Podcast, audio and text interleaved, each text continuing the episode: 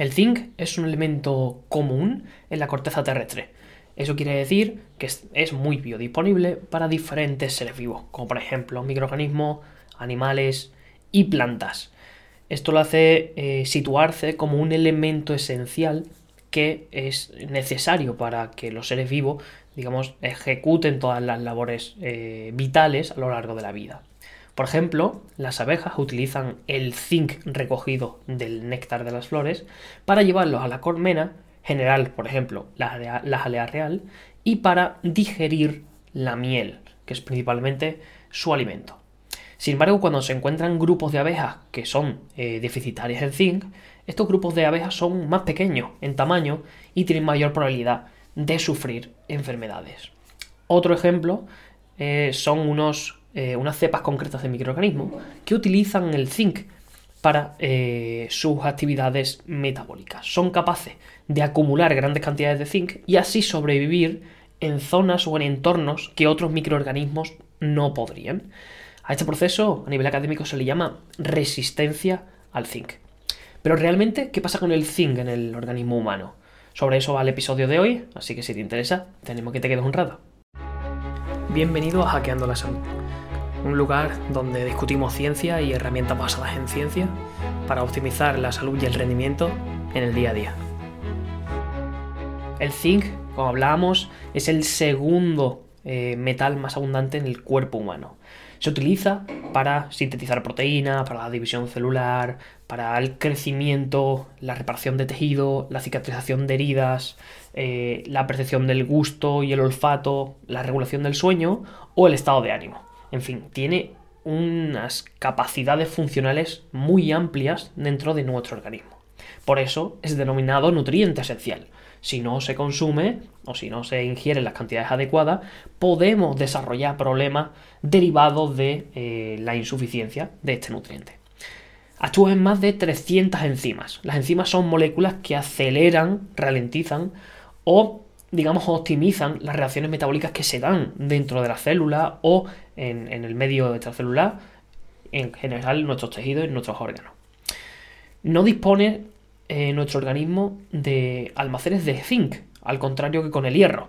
Esto significa que nos vemos obligados a ingerirlo de forma más frecuente para no tener un episodio grande de, digamos, de deficiencia de zinc durante un tiempo prolongado. Y la deficiencia de zinc en el humano parece dar problemas dermatológicos, inmunitarios, oculares, metabólicos y en concreto una, amplia gama de patologías diferentes. Sin embargo, al ser un metal, tenemos que tener cuidado con la sobrecarga de zinc.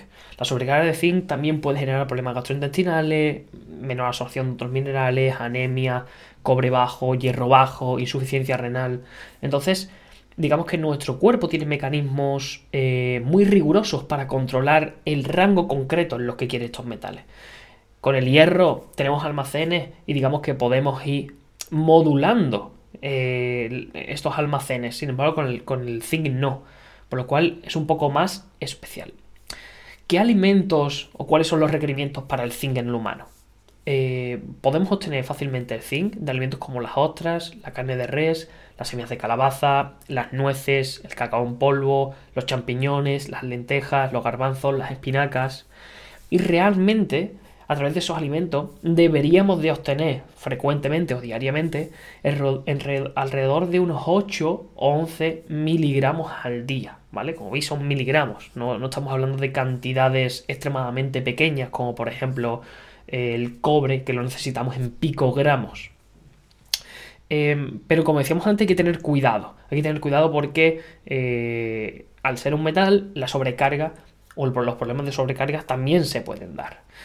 Cuando se producen estos problemas de sobrecarga, lo más habitual es eh, sentirse con náuseas, con dolor abdominal, con dolor de cabeza, fatiga, diarrea, vómitos, pérdida de apetito y algunos otros síntomas.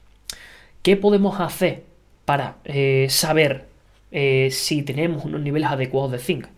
Primero, hay unas señales físicas que podemos monitorear en nosotros mismos o en nuestros pacientes. Lo primero es la disminución del apetito, ¿vale? el, bajo peso, el menor crecimiento en niños, eh, cambios en la piel o en el cabello, debilidad del sistema inmunológico, frecuencia de, infecciones, dificultad de concentración o de memoria. Y a nivel clínico sí que tenemos métodos concretos donde podemos evaluar si tenemos los niveles correctos de zinc. Son dos métodos. El primero es con un análisis de sangre que nos dirá de forma inmediata mm, cuánto zinc estamos teniendo libre en el plasma. Aproximadamente si se detectan menos de 70 microgramos decilitro de zinc, ya podemos decir que hay una deficiencia de este mineral o de este metal, ¿vale? En cabello nos dice qué es lo que estaba pasando hace aproximadamente 15 días o un mes. Y si se encontramos entre menor, eh, una cantidad menor de 50 o 70 microgramos por gramo de, zinc en cabello, también podríamos estar diciendo que existe una deficiencia. Cuando hay niveles insuficientes de zinc, eh, a, nivel académico, hay muchas investigaciones que, que, lo han intentado asociar con enfermedades concretas. ¿Cuáles son estas enfermedades? Por ejemplo, la artritis reumatoide, la enfermedad de Crohn, el asma, la dermatitis, el acné, las úlceras, la enfermedad cardiovascular, el Alzheimer, el Parkinson, la esclerosis múltiple, la diabetes, algunas enfermedades oculares, la hepatitis, enfermedades autoinmunes, disfunción eréctil o problemas de crecimiento. Como ves, es un pool o es un abanico bastante, bastante, bastante grande donde la deficiencia de zinc o la, sobrecarga de zinc está incluida en, digamos, en las causas o en las consecuencias de estas patologías. Y aquí es importante que entendamos que la deficiencia en nutriente puede llegar a desarrollar una patología, pero que una patología concreta causada por otros factores también puede dar de manera secundaria la deficiencia de un nutriente, ¿vale? Porque se pierda digamos, lo, la, la, homeostasis metabólica de ese mineral, porque se, digamos que no se expresen los receptores adecuados, porque los receptores estén ocupados por otras cosas, porque haya sobrecrecimiento bacteriano, por un montón de mecanismos, ¿vale? Por lo cual, ¿cuáles son los usos clínicos que podríamos darle al zinc? ¿Vale? A nivel académico, lo que se sabe, entre comillas, ciencia cierta, que para la diarrea en niños eh, funciona bastante bien, también para las infecciones recurrentes, para, digamos, potenciar un poco el sistema inmunitario, para el acné, para la prevención de la pérdida de visión también, y para el aumento de la fertilidad masculina. En estos ensayos se utilizan eh, volúmenes de suplementación en torno a 10 o a 50 miligramos al día, ¿vale? Pero a veces en contextos concretos se utilizan suplementación más alta hasta 100 miligramos al día. Eh, ¿Qué formas? Pues la forma que se utiliza para suplementar normalmente es el citrato de zinc o el zinc liposomado. ¿Qué ocurre? Ocurre que aquí hay que tener mucho cuidado. Hay que tener mucho cuidado porque, la suplementación de zinc puede eh, propiciar una mejora porque tienes niveles bajos en sangre de zinc o puede propiciar una, sobrecarga de zinc y generar, digamos, una condición patológica.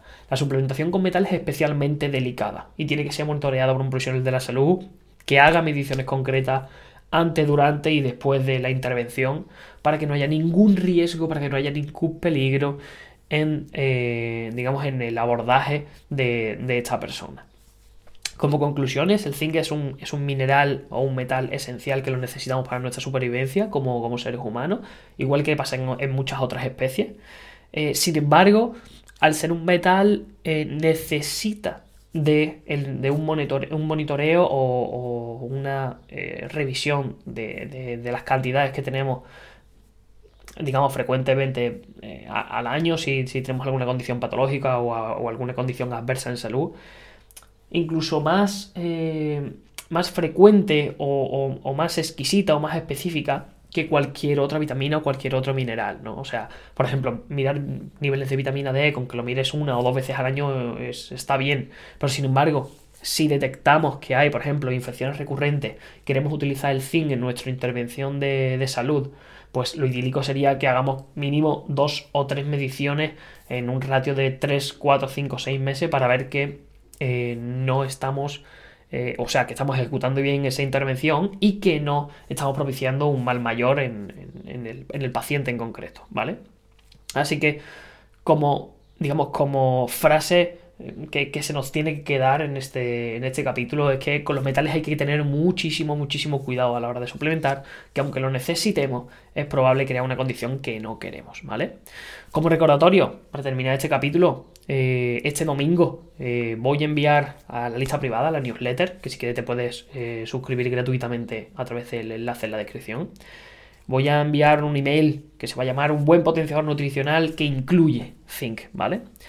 En el próximo capítulo vamos a hablar de selenio, así que si no te lo quieres perder, te animo a que te suscribas. Y si tienes alguna duda con esto del zinc, déjame en comentarios porque respondo absolutamente todos, ¿vale?